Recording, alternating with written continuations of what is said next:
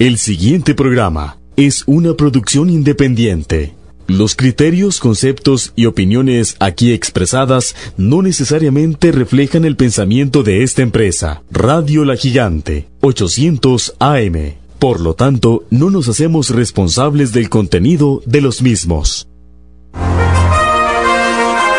Analizando con Ocean Castillo. Política, religión, economía, cultura Hechos insólitos, hacer humano, un verdadero análisis de la realidad nacional e internacional, respetuoso y a profundidad. Analizando con Ocean Castillo, de lunes a viernes, repetición de 10 a 11 de la noche, por Radio Gigante, la radio que le pone a pensar. Escúchelos en Radio Gigante a las 9 de la mañana, analizando con Ocean Castillo. Muy pero muy buenos días, muy pero muy buenos días amigas y amigos de estos espacios analizando Conocen Castillo el día de hoy lunes, lunes 28 de septiembre del año 2020. Un gusto, un placer estar con ustedes como siempre que tenemos esta oportunidad, este encuentro de todas las mañanas de 9 a 9 y 55 de la mañana la retransmisión de este espacio, no lo olvide usted, de 10 a 10 y 55 de la noche a través de esta su emisora amiga Radio Gigante 800 AM, la radio que le pone a pensar. De igual manera, usted ya puede seguirnos eh, por vía de Facebook Live a través de la página Radio La Gigante 800 AM. Unos minutos después de finalizada la transmisión, nosotros compartimos ese vínculo con nuestras amigas y amigos en redes sociales.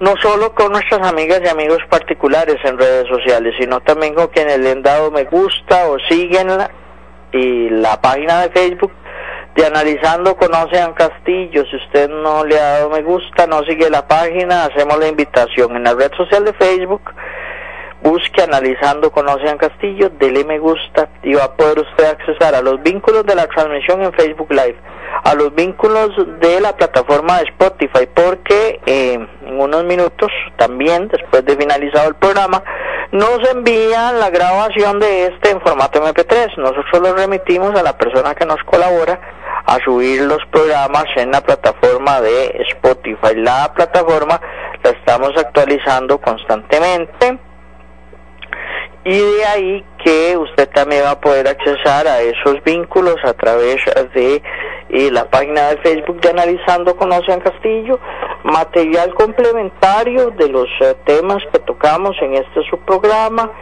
Y em, si no, pues la retransmisión a las 10 de la noche a través de esta misma frecuencia, Radio Gigante 800 AM la radio que le pone a pensar. Bueno, primero hay que eh, ofrecer disculpas. El viernes pasado no tuvimos programa porque hubo un corte en el fluido eléctrico en el sector eh, donde está comprendida y ubicada la emisora Radio Gigante 800 AM y em, pues eh, Entendemos que el fluido regresó unos 20 minutos después más o menos, eh, pero ya nosotros habíamos dado directriz en cabina de pues eh, un poco bajo la bajo la proyección de que podía tardar más el retorno al fluido eléctrico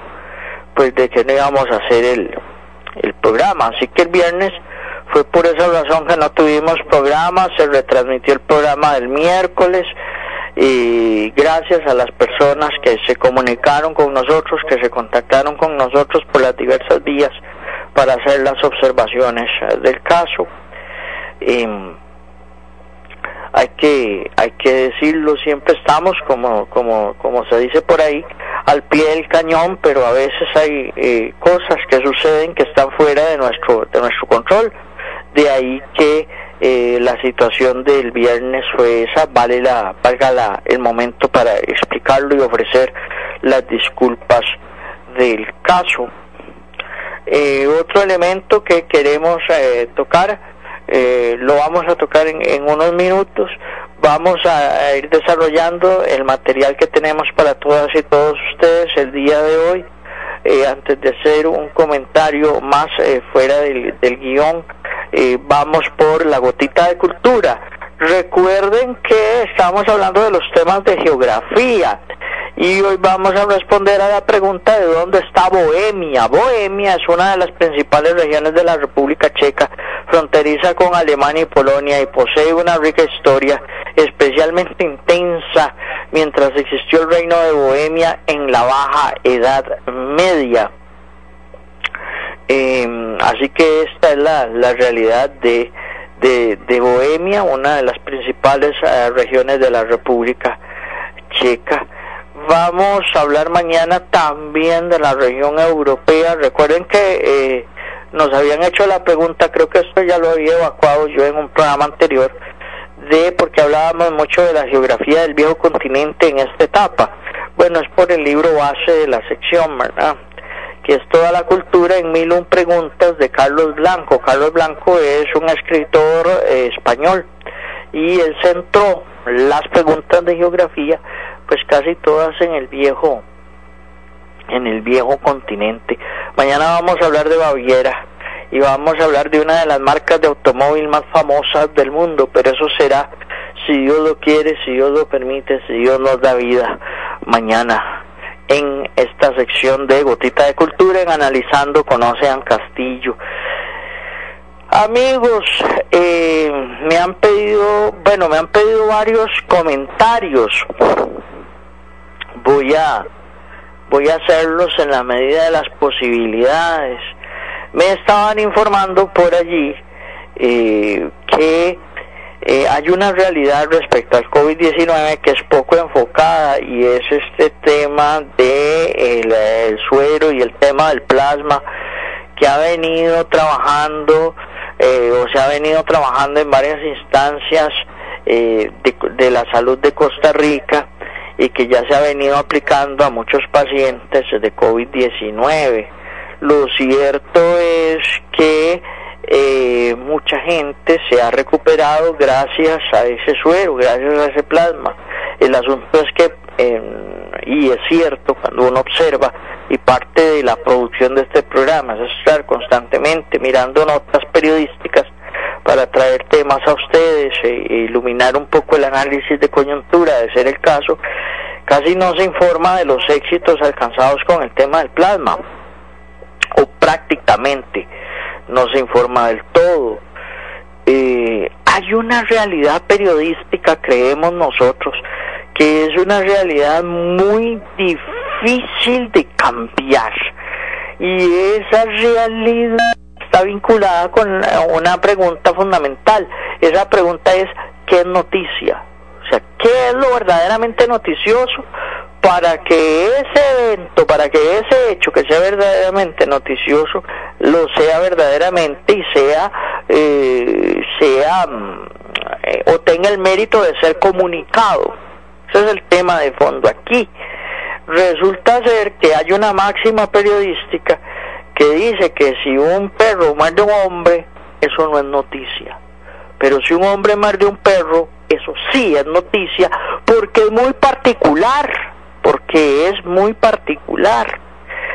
Creo que a partir de esa búsqueda de la particularidad del periodismo, no solo en Costa Rica, sino a nivel mundial, ha caído en una lógica de buscar lo negativo, lo pesimista, lo espectacular, en tanto es espectacular porque es particular y eso es lo que se hace noticia.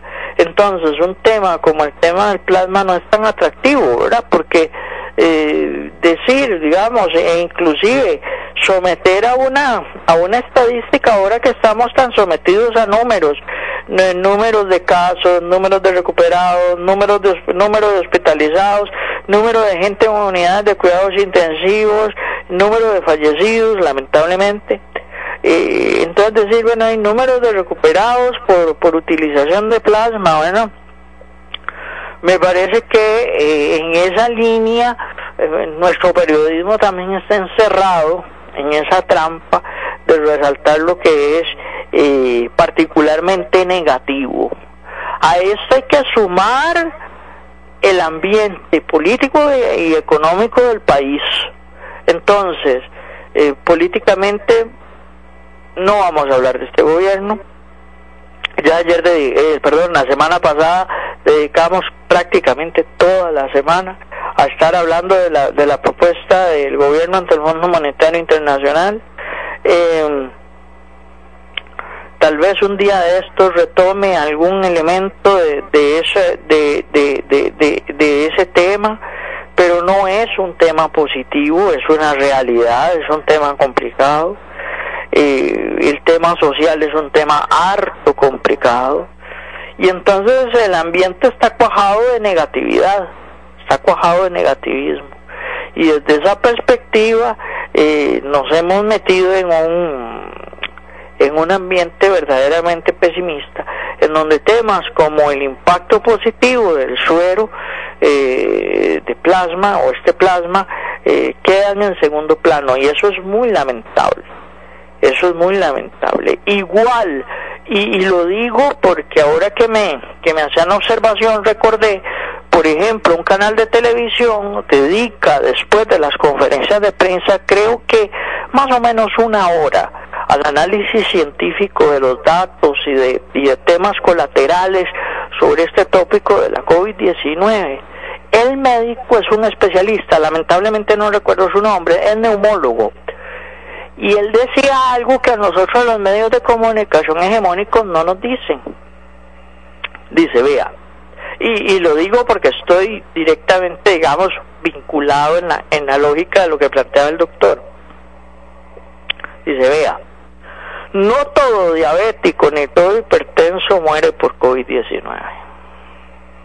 Es decir, la COVID-19, si desgraciadamente impacta un hipertenso o un diabético, eso no significa sentencia de muerte. Los medios de comunicación hegemónicos nos muestran todo lo contrario siempre. De hecho, eh, este fin de semana pasado creo aparece una nota en un medio de comunicación hegemónico de este país diciendo diabetes más COVID-19 igual cementerio. Y este especialista dice que eso no es cierto, que hay gente con hipertensión que sufre COVID-19, que tiene diabetes, que sufre COVID-19 y que se recupera, pero eso no nos lo dicen. Se generan tendencias informativas de tipo negativo que impactan a la población y que por lo tanto, vuelvo a decir, cuajan el ambiente de negativismo, de negatividad. A esto hay que sumar otra realidad y es una realidad que desnuda, digamos, a muchos sectores del gremio periodístico en este país, que es que para eh, hacer enfoques positivos, encontrar noticias positivas, hay que hacer un esfuerzo. Un esfuerzo al que muchos periodistas se niegan en este país porque lo que se busca es el camino del facilismo es el camino del facilismo. Es la misma línea por la cual a nosotros nos recetan siempre los mismos especialistas en economía, los mismos especialistas en política, los mismos especialistas en deporte, las mismas fuentes. ¿Por qué? Porque les da pereza buscar. O no tienen tiempo, también hay que decirlo la dinámica periodística es una dinámica de alta tensión, cuesta, digamos, eh, quien está en el reporteo del día a día se basa en sus mismas fuentes porque no tiene tiempo para buscar otras fuentes, a veces no quieren buscar otras fuentes, a veces las fuentes están ligadas a la línea editorial del medio también. Entonces no, no se salen de ahí no se salen de ahí.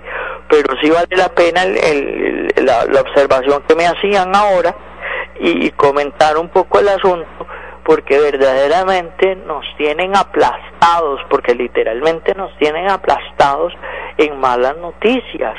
A esto hay que sumar el componente social, como el, el, tema de la inseguridad, hay que decir, el caso de esta muchacha Allison es un caso que ha impactado la sociedad costarricense y la sigue y la sigue impactando. Ayer se da una nota del encuentro de una presunta evidencia relacionada con ese caso. El tema sigue vivo. En fin, eh, no salimos no salimos de un círculo negativo eh, noticioso y, eso es complicado, pero eh, también es complicado romper ese círculo tomando en cuenta ese principio, el principio con el que empecé este comentario. Si un perro muerde a un hombre, no es noticia, pero si un hombre muerde un perro, sí lo es. Entonces, en la búsqueda de la particularidad y de la novedad, ni siquiera eh, eh, tenemos la sensibilidad de encontrar la novedad en lo positivo, en lo optimista, no. No porque se pierde competitividad, esa, esa palabra, ¿verdad? Que, que es una categoría económica, pero que es una realidad, se pierde competitividad en los medios. Si yo vengo aquí a plantearles una serie de, de, información positiva, contracorriente de los grandes medios o de los medios medianos eh, o de los medios pequeños eh, que, que, van en una línea eh, temática, entonces resulta que yo pierdo audiencia. Yo no gano audiencia, yo pierdo audiencia. Vean que con este programa pasó hace un par de años. Recuerdo perfectamente a un oyente de esta emisora que llamó a un programa colega de, este misma, de esta misma radioemisora a decir que yo no hablaba de temas importantes. Que yo no hablaba de temas importantes, que, que quién sabe qué hacía yo, porque yo hablaba de otras cosas y que no hablaba de lo que tenía que hablar. Tomo esa frase ¿Qué es de lo que se tiene que hablar desde la perspectiva periodística? Desde los enfoques negativos, porque son los enfoques, según esta gente, que venden. Estos son los enfoques que venden. Inclusive, hay que decirlo, eh, se ha introducido, no de ahora, de hace años ya, pero el, eh, con el defecto de que cada vez se pierde la distinción, vean que se ha incluido inclusive una corriente periodística de public reportaje en ciertos medios hegemónicos en este país. O sea, se hacen reportajes, se generan noticias, se construyen eventos noticiosos para dar publicidad a determinados sectores en el país. Entonces, eh, se pierde inclusive ese elemento eh, objetivo y equilibrado de la información. A esto hay que agregar muchas otras cosas más, muchas otras cosas más. Por ejemplo, la pésima manía que han agarrado muchos periodistas en Costa Rica, y esto es porque somos como monos y estamos imitando, valga decir, no lo positivo, sino lo negativo, de estar editorializando las noticias cuando usted lo que debería de hacer en el caso del género noticiero es eso, un noticiero. Y hay otros géneros periodísticos que son los géneros de opinión, que son los que le permiten editorializar, incluido, valga la redundancia en lo que cabe, el editorial. Para eso son los espacios editoriales. Para dar mi opinión, para dar mi criterio, para dar mis conceptos pero usted no puede estar editorializando una noticia. Recuerdo hace unos meses atrás eh, cómo me, me, me paró el pelo que no tengo eh, en medio de un juicio, creo que fue un, un juicio de violencia doméstica, tuvo como producto final el asesinato de una dama, la periodista prácticamente emitió sentencia contra el acusado que estaba eh, siendo en ese momento señalado en los tribunales de justicia. Los medios de comunicación no están llamados a emitir juicios jurídicos o juicios eh, en el ámbito judicial. Yo no puedo agarrar un micrófono para decir Perico de los Palotes mató a Perica de los Palotes porque a mí me parece que Perico mató a Perica. Punto final. Yo no estoy llamado a eso. Yo no estoy llamado a eso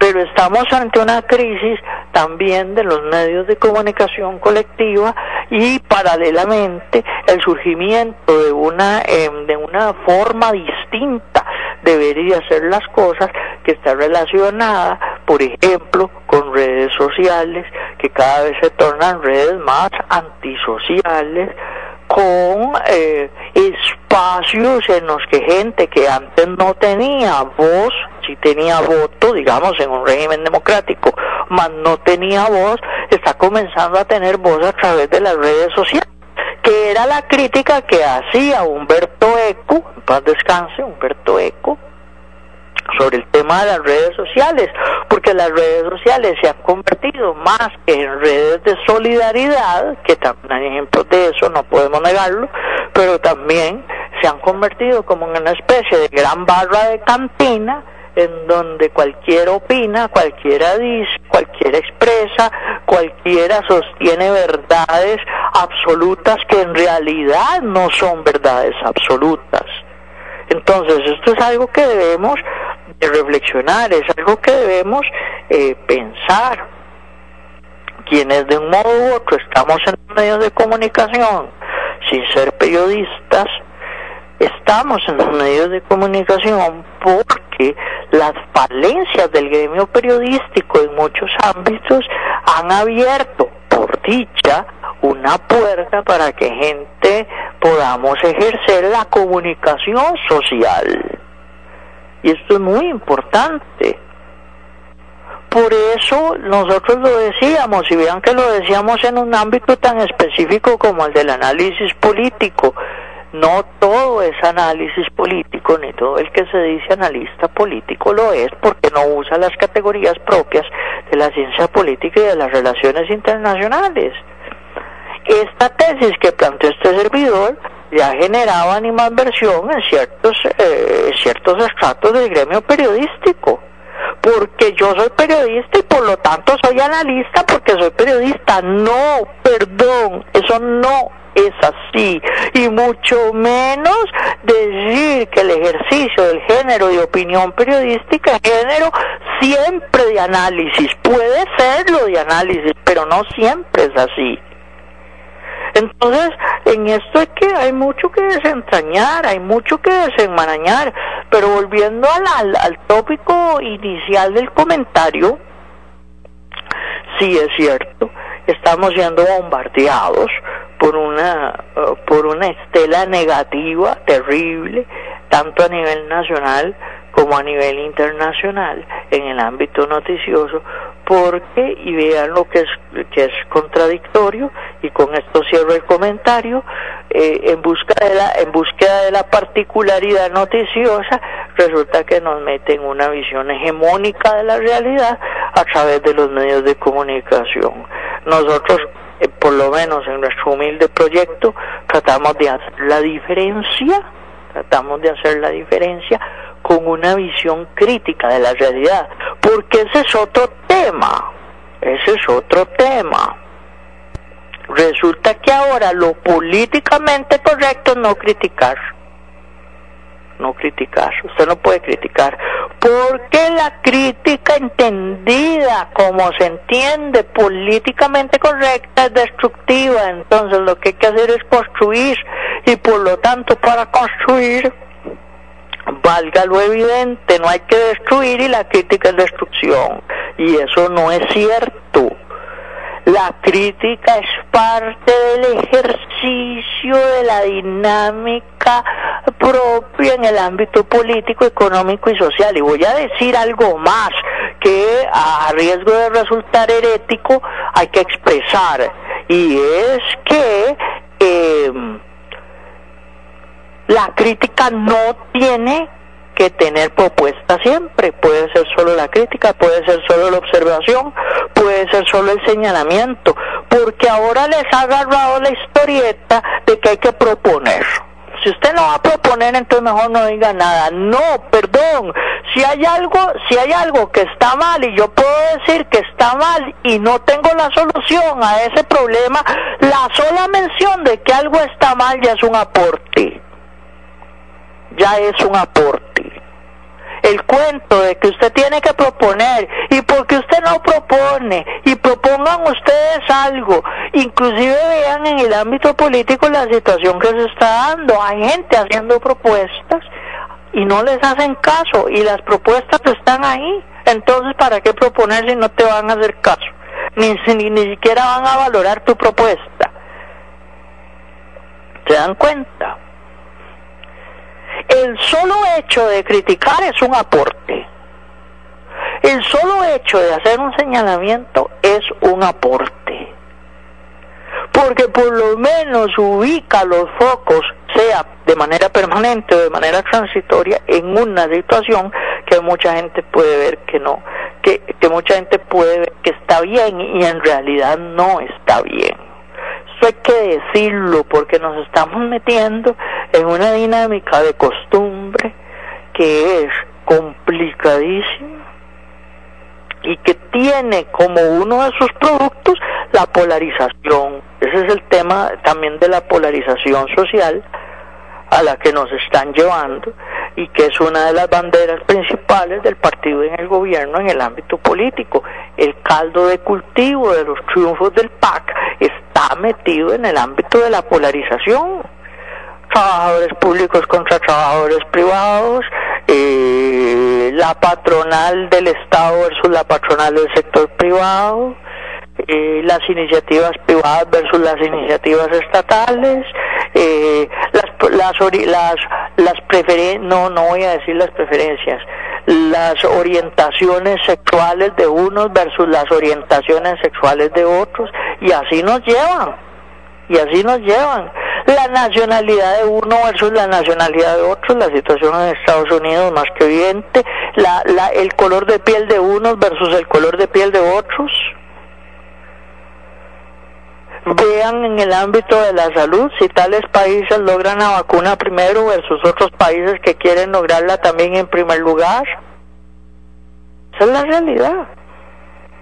Esa es la realidad en la que nos están metiendo.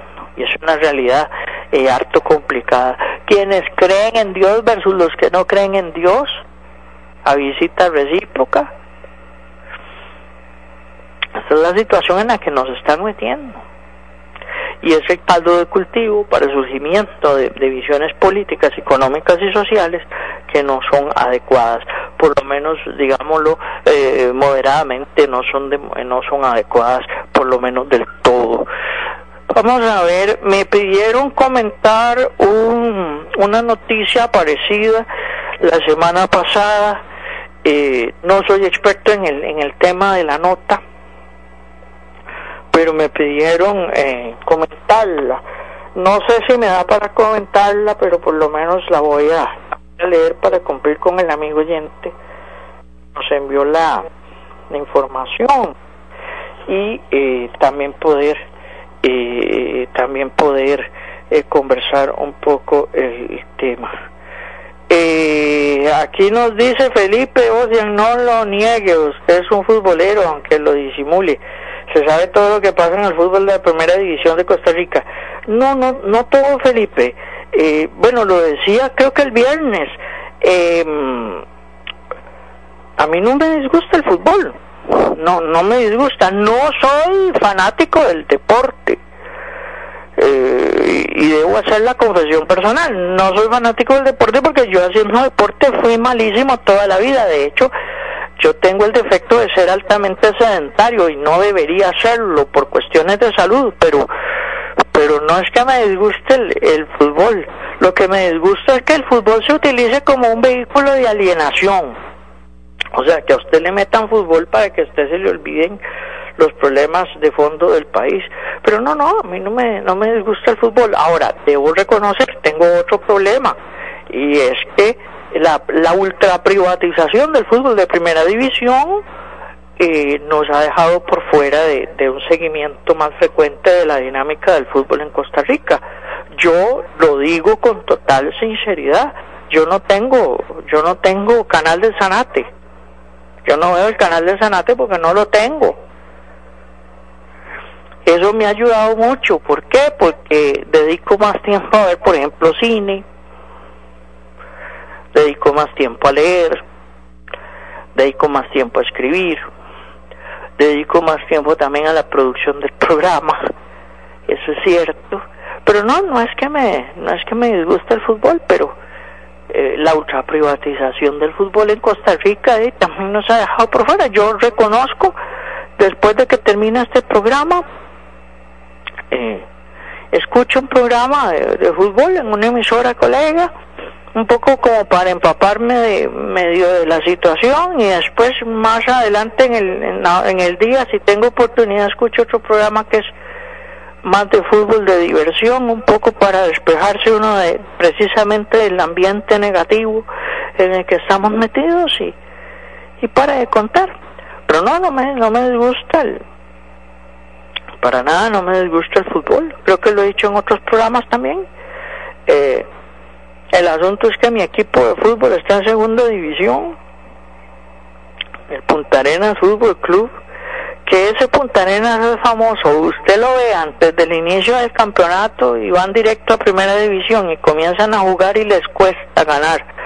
Creo que jugaron contra Santa Rosa el fin de semana pasado y, ganaron dos por uno y tuvieron que darle vuelta al marcador, creo. Tuvieron que darle vuelta al marcador. Pero es la, esa es la realidad. Por cierto, Felipe, creo que fue Felipe el que nos envió esta nota que quiero por lo menos leer para ustedes a petición. Dice, fallece Jorge Gutiérrez Gutiérrez, el director del Consejo Universitario de la NAME de la Universidad de Costa Rica. Jorge Gutiérrez Gutiérrez también se desempeñó como presidente ejecutivo del Instituto Costarricense de Electricidad durante cuatro meses, durante el 2006. Esta es una nota que aparece en el semanario Universidad del periodista Óscar Ugarte Jiménez. El ingeniero Jorge Gutiérrez Gutiérrez, dice esta nota, falleció este sábado, alrededor del mediodía. Su labor estuvo estrechamente relacionada con la Universidad de Costa Rica, OCR, donde ocupó varios puestos de representación universitaria. En 1968 presidió la Federación de Estudiantes de la Universidad de Costa Rica. Desde 1969 asumió su trabajo académico en la Escuela de Ingeniería Civil, donde dictó más de 10 cursos en grado y posgrado en el área de su especialidad. En 1981 obtuvo la categoría de catedrático, la más alta en el régimen académico, y realizó más de 35 publicaciones técnicas y científicas en su campo de especialización. Fue el primer representante del área de ingeniería que dirigió el Consejo Universitario entre 1984 y 1985. En 1994 asumió el cargo de vicerrector de la investigación de investigación de la Universidad de Costa Rica y fue el director del Laboratorio Nacional de Materiales y Modelos Estructurales, la NAME UCR, entre 2004 y 2006.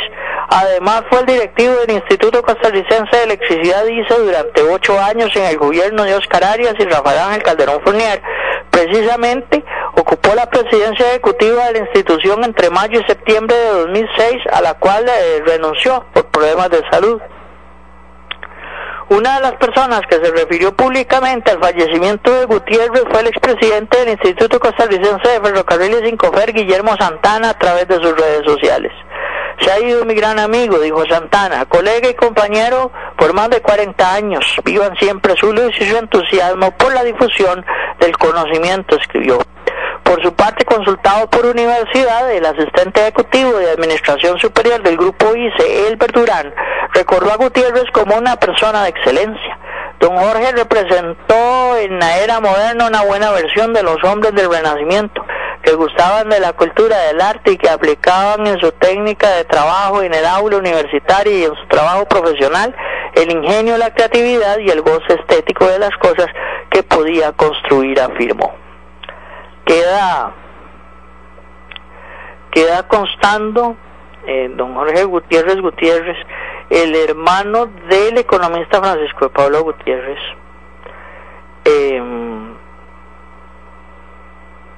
queda constando pues esta semblanza de, de don Jorge. No voy a agregar más porque eh, no, no conozco en detalle en detalle la vida de don Jorge. Sería una falta de, respeto de mi parte eh, tratar de profundizar en algo que evidentemente no no conozco. Pero quede constando. Si vimos el fin de semana pasado el em, el, el ah, la esquela creo que uno de los partidos políticos de nuestro país sí presentó en redes sociales una esquela sobre este sobre este fallecimiento. Veamos participaciones de ustedes. Vamos a retomar el tema de los 40, el tema de don Manuel Mora. Voy a aprovechar para a partir de ahí retomar a don Pepe, el, viernes, por cierto, se cumplió un aniversario más del nacimiento de don José Figueres Ferrer. Así que quiero tomar también eh, estos días para esto, eh, adentrarnos en la historia, hablar un poco, volver a hablar de historia nacional, eh, que tanta falta nos, nos hace, ¿verdad? Em, veamos a ver. Aquí me están haciendo un comentario sobre la, la judicialización de todo. ¿A qué qué decirlo? Eh, uno de los problemas que sufre nuestra política es su judicialización, es la judicialización de la política. Creo que muy muy bien lo definía en su momento el ex candidato presidencial Rolando Araya, que eh, estamos ante la dictadura del inciso, ¿verdad? Y es cierto.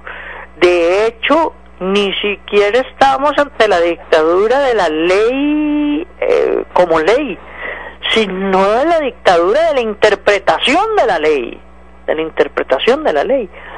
También lo decía un poco entre broma y serio don Rolando en algún momento, y yo comparto con él. Eh, los asesores en la Asamblea Legislativa no andan con la constitución política, sino andan con las interpretaciones de la Sala Constitucional sobre la constitución política, porque al final son esas interpretaciones las que valen, pero vean que es, y, y eso suena en realidad también, y es algo de lo que nos, de lo que nos afecta. Veamos si puedo ver alguna participación más. Eh, ah, me están preguntando, bueno, voy a ver esta antes. Nos dicen aquí, familia Castro Cruz, mis queridos amigos de la familia Castro Cruz, un abrazo, Nacerri. Un, un abrazo a todos, a todos. De verdad que sí, esta pandemia ha impedido que podamos reunirnos y vernos como lo tenemos visualizado desde hace tiempo y no ha podido ser. Esperamos que pronto podamos de verdad eh, podamos reunirnos y que esta etapa oscura de la humanidad sea eso, ¿verdad? Un, oscuro recuerdo, pero un recuerdo al fin. ¿Quién me está preguntando por acá? Don Francisco Lobo me consulta. Dice, don Ocean, usted, para ver, usted publicó recientemente en el medio Cambio Político de Sedal. Sí, don Francisco, gracias por, por la observación. Eh, ayer publicamos un amplio, amplio, amplio texto, amplísimo texto, eh, sobre una actividad, esa actividad, creo que hice la observación aquí, no entramos en profundidad sobre la actividad que llevó a cabo el Movimiento Esperanza Nacional eh, fue un foro, un foro virtual que se llamó Economía con Visión de Futuro. Esta actividad se llevó a cabo el pasado 24 de septiembre y eh, este servidor hizo una crónica sobre la actividad eh, y una valoración personal de ella que apareció publicada, repito, el pasado domingo en Cambio Político de Sedal. Es un texto largo, es un texto extenso quiero agradecer, voy a aprovechar esta participación de don Francisco, eh, quiero agradecer al coordinador de cambio político de Sedal, Carlos Revilla Maroto. Carlos prácticamente me publica todo. Carlos prácticamente me publica todo. Yo se lo agradezco infinitamente porque vamos más allá de los límites eh, de formato periodístico de un artículo de opinión este texto es de por lo menos 11, 12 páginas. Es un tríptico, digamos, en la primera parte hablamos de la actividad, en la segunda parte eh, rescatamos el balance que hace el líder del movimiento Esperanza Nacional, Claudio Pizarro Toya, y en una tercera acápite eh, doy mi criterio personal de, de la actividad. Eh, cambio político de CEDAL publica estos textos de este servidor, no solo estos, también los de análisis teológico. Eh, yo le agradezco a Carlos Revilla, Carlos, eh, Carlos y yo transamos una, una bonita amistad eh, desde hace ya bastante tiempo cuando este servidor ayudaba en la producción de Diálogos hacia el Bicentenario, que fue una serie de programas del Centro de Estudios Democráticos para América Latina que se transmitían en el CINART, en Canal 13. Eh, fui invitado a ser parte del equipo de producción, estuve en un par de programas también, me invitaron a un par de programas al estar frente a las cámaras. Eh, es de esas actividades valiosas que uno se encuentra en la vida y que y que le siguen le siguen siendo le siguen reportando eh, no utilidad económica porque yo en materia económica soy un verdadero soy un verdadero fracaso. Yo en el ámbito empresarial soy terriblemente eh, no soy terriblemente fracasado pero pero en materia de servicio eh, a la comunidad eh, a la comunidad nacional eh, gracias a Dios se me han abierto puertas. Una también es este proyecto de Analizando con Ocean Castillo, hay que decirlo. Yo eternamente agradecido con los dueños de la emisora y con, eh, con la gente que nos ayuda y que nos colabora. Eh, y en esto estamos, esta es nuestra lucha, la democratización del conocimiento y el que ustedes después de 55 minutos radio, después de una lectura amplia en un texto, eh, puedan eh, tener eh, insumos para poder tener criterio de la realidad nacional y de la realidad internacional. Aquí nos dicen también, bueno, por acá me parece que es un nombre falso, no, bueno, voy a ver la participación, de todos modos. Bueno, no, no es un nombre falso, disculpe. Don Francisco Pérez me consulta sobre eh, la iniciativa de una diputada del Partido de Unidad Social Cristiana para que los, para que las iglesias paguen impuestos. Bueno, eso es tema parte del Estado laicista, el tema del Estado laico.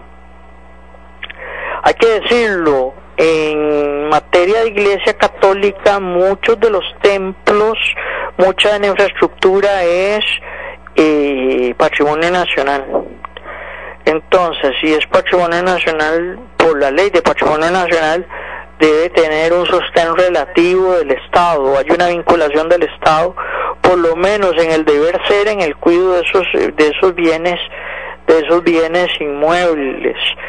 Eh, el tema entiendo que con iglesias no católicas es que a veces son inscritas como organizaciones sin fines de lucro, aunque en el fondo muchas tienen fines de lucro, no todas, pero muchas sí.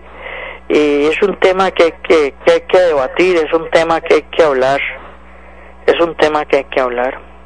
No hay que negarse a él, pero, pero hay que conversarlo y ver la letra menuda del, ver la letra menuda del, del asunto. Eh, vamos a ver qué nos dicen más por acá. Eh, don Ocean, hable del marchamo. nos dice aquí don Roberto Chacón, de Alajuela. Y don Roberto, ¿qué decir? Eh, el tema del marchamo es un tema que se las trae. Sí debería haber una rebaja, por lo menos, ¿verdad? Porque esto está relacionado con la capacidad de tránsito vehicular. Y ahí, en esta situación en la que hemos estado este año, de ¿no? Casi ha habido altísimas restricciones en el tránsito vehicular. Entonces sí debería haber un debería haber una consideración eh, veamos qué nos dicen por acá están participando bastante verdad están participando bastante. Aquí me dice don Ricardo Artavia, en este tema del periodismo, don Ocean. Primero, gracias por su programa, no, gracias a usted por escucharnos. Nos preguntan por acá cómo o cuál es el peso de las universidades privadas en la formación de periodistas. Ese es todo un tema. Yo aquí había traído una experiencia no muy positiva el año pasado, creo que sucedió esto. Yo lo había contado aquí, lo había contado aquí. eh, una profesora de un curso introductorio en la carrera de periodismo me invitó a darles una charla a los muchachos de su curso. Eh, este servidor preparó la charla, fue, la dio, en un momento determinado eh, entró a la charla el coordinador académico, eh, escuchó gran parte de la charla, hizo algunos aportes, hizo algunas participaciones positivas. Cuando terminamos, este servidor quedó muy contento y, un importante sector del grupo al que iba dirigida la charla quedó muy, muy satisfecho. Eh, cuando este servidor estaba por retirarse, habló con el coordinador académico y el coordinador académico me dijo, eh, me dijo una serie de barbaridades, de barbaridades desde la perspectiva universitaria, por supuesto. Por ejemplo, un periodista no puede hablar de periodismo. Perdón, un no periodista no puede hablar de periodismo, me dijo. Me dice, si usted no es titulado en periodismo, no puede hablar de periodismo. No puede venir a dar una charla sobre periodismo eh, a mí me sorprendió mucho. Después, eh, en presencia mía, el señor le llama la atención a la profesora del curso y le dice, usted se está metiendo con materias del programa académico que se ven más adelante. Y esta charla implica una especie como de distorsión pedagógica. Le hicimos ver el error al señor, eh, entre la, la, profesora que me invitaba y, este servidor, al, señor, al final el señor echa atrás en sus, en sus criterios, me agradece la presencia, creo que más por diplomacia que por otra cosa, y posteriormente él, eh, el, el director de la carrera se comunica conmigo, me ofrece las disculpas del caso, inclusive me hizo una oferta laboral que Lamentablemente en eso cayó la pandemia y no paró en nada. Pero esa es la realidad. Es decir, eh, hay universidades de universidades. En el ámbito, bueno, me están preguntando por, el, por las universidades privadas.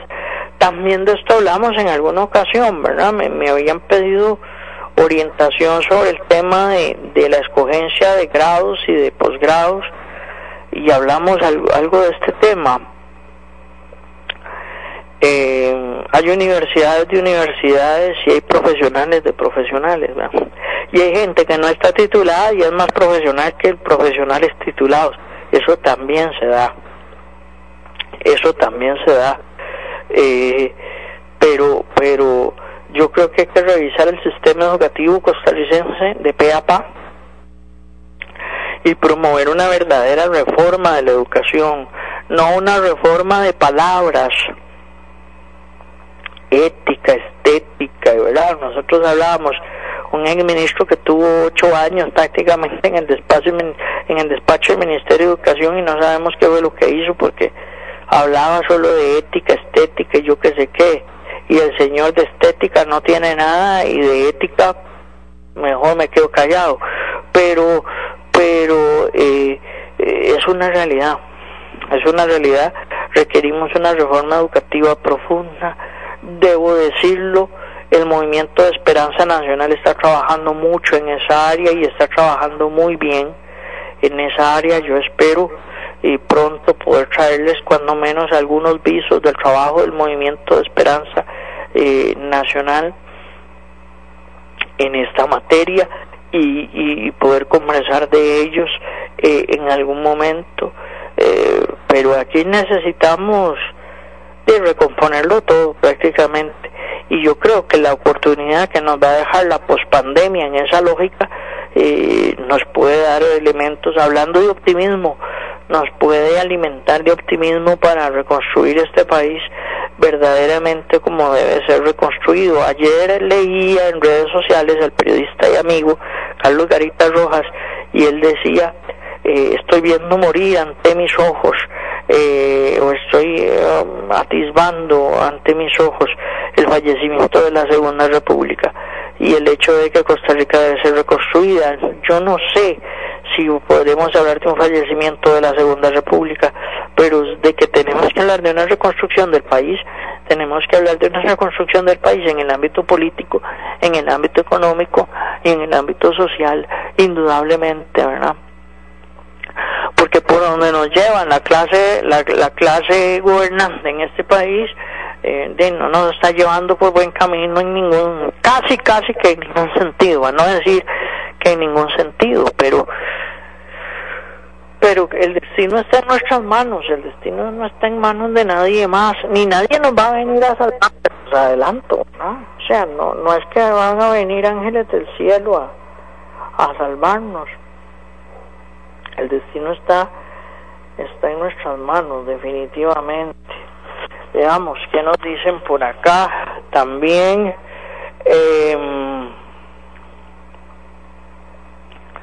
Bueno, sobre este tema de, de, la desaparición de Allison, nos están enviando una nota, dice inocente víctima de tortura, así se declara ahora sospechoso del crimen de Allison. Ese es otro enredo, ¿verdad? Eh, nosotros aquí casi no hablamos de sucesos, pero eso es otro enredo. Aquí nos dice em, don Norberto Montes, Dice Don Ocean, en Chile están lanzando un plan para crear un millón de empleos porque aquí no se hace eso. Le voy a decir porque creo que aquí no se hace eso, porque eh, la reactivación económica pasa indudablemente, pasa indudablemente por eh, permitir la libertad de mercado en muchas áreas. Y entonces eh, este el partido en el poder no cree en eso. No cree en la libertad de mercado en muchas áreas. De ahí que eh, de que prefieren hablar de impuestos y no de reactivación económica.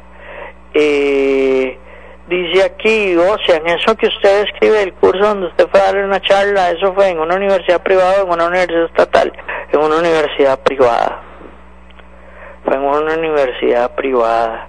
Como les digo, el, director de la carrera después eh, me ofreció disculpas por lo que había sucedido, porque fue bastante desagradable que uno va a ayudar académicamente sin recibir un 5 como siempre, cosa que es mi pésima costumbre y eh, de lo tratan a uno así. El marchado en otros países se llama derecho de circulación, o sea, derecho del vehículo a correr por las calles. Pero ¿cómo le cobramos eso a vehículos que no lo hicieron? Ese es uno de los temas, exactamente. Ese es uno de los temas. Buenos días, don Ocean. Para el 2030 la Organización de Naciones Unidas está proponiendo una educación de calidad. Creo yo eh, que, eh, eh, bueno, y ahí se le enreda un poquito eh, el tema de la participación, pero nos dice que la Organización de, Naciones Unidas está proponiendo una educación de calidad para el 2030. Em, repito, yo yo prefiero porque eh, hay especialistas trabajando esto en el movimiento de Esperanza Nacional y, y, en algún momento, si en algún momento puedo convencer a más de uno de que venga aquí a plantear cosas, lo vamos a hacer. Veamos qué nos dicen por acá. Es totalmente necesario un cambio radical en nuestra educación. Yo calculo que en ocho años no tendremos suficientes personas preparadas para que trabajen en empresas. Actualmente el análisis de muchos estudiantes es tan limitado que da tristeza. En el foro que les estoy mencionando de Economía con Visión de Futuro, uno de los panelistas invitados, bueno, voy a hablar de los tres panelistas, eh, uno fue don William Hayden, el doctor William Hayden, el otro fue el licenciado Manuel Zúñiga García, que es oyente de este programa, y el otro es el doctor, el profesor universitario Leiner Vargas. Tanto don William como don Leiner eh, plantearon el tema de la transformación educativa como un tema central hacia futuro. Nosotros estamos muy acostumbrados, ya casi me voy Miguel, estamos muy acostumbrados a el corto plazo, al juego de gambeta corta. Esto hay que verlo a futuro. El, doctor Hayden planteó una preocupación inmensa sobre la robotización en el ámbito laboral. el doctor Vargas también planteó otro tanto en esa línea y el licenciado Manuel Zúñiga García nos hablaba de, eh, de, de una realidad y es que el recorte en jornadas laborales y la pérdida de empleo en Costa Rica no se va a recuperar pronto. Muchos de esos puestos de trabajo que hoy están o con recorte laboral o con eh, o con o, con desempleo prácticamente no se van a recuperar y, tenía una propuesta muy buena, no tenía, tiene una propuesta muy buena sobre simplificación de trámites en el ámbito municipal para la alimentación de emprendimientos, pero tal vez en algún momento saquemos algunos detalles de ese foro para conversarlos con ustedes. No hay tiempo para más, amigas y amigos, vamos en orden.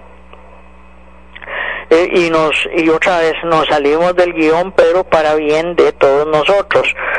Este programa se retransmite hoy a las 10 de la noche a través de esta misma frecuencia, Radio Gigante 800 AM, la radio que le pone a pensar y de verdad queremos ponernos a pensar, ponernos a reflexionar sobre la realidad nacional e internacional, la retransmisión a las 10 de la noche. En unos minutos vamos a compartir el vínculo de este programa con nuestras amigas y amigos particulares en redes sociales, no solo con ellos, sino también con quienes nos siguen a través de la página de Facebook de Analizando con Ocean Castillo. En unos minutos también nos van a enviar el, programa grabado en formato MP3. Nosotros vamos a ir actualizando la plataforma de Spotify. Más que este servidor, el amigo que nos colabora en esta materia va a ir actualizando, si Dios quiere, la plataforma de Spotify para también tener esa alternativa. Recuerden que en la página de Facebook em, de Analizando con Ocean Castillo también hay material complementario sobre los temas que eh, tocamos en este programa y si no, la retransmisión a las 10 de la noche. Que tengan un lindo resto de mañana, que tengan una preciosísima tarde, que tengan una bendecida noche y hasta mañana si Dios quiere. Chao. Analizando con Ocean Castillo. Política, religión, economía, cultura, hechos insólitos, quehacer humano. Un verdadero análisis de la realidad nacional e internacional. Respetuoso y a profundidad. Analizando con Ocean Castillo, de lunes a viernes, repetición de 10 a 11 de la noche por Radio Gigante, la radio que le pone a pensar. Escúchelos en Radio Gigante a las 9 de la mañana. Analizando con Ocean Castillo. El programa anterior fue una producción independiente. Los criterios, conceptos y opiniones aquí expresadas no necesariamente reflejan el pensamiento de esta empresa. Radio La Gigante, 800 AM. Por lo tanto, no nos hacemos responsables del contenido de los mismos.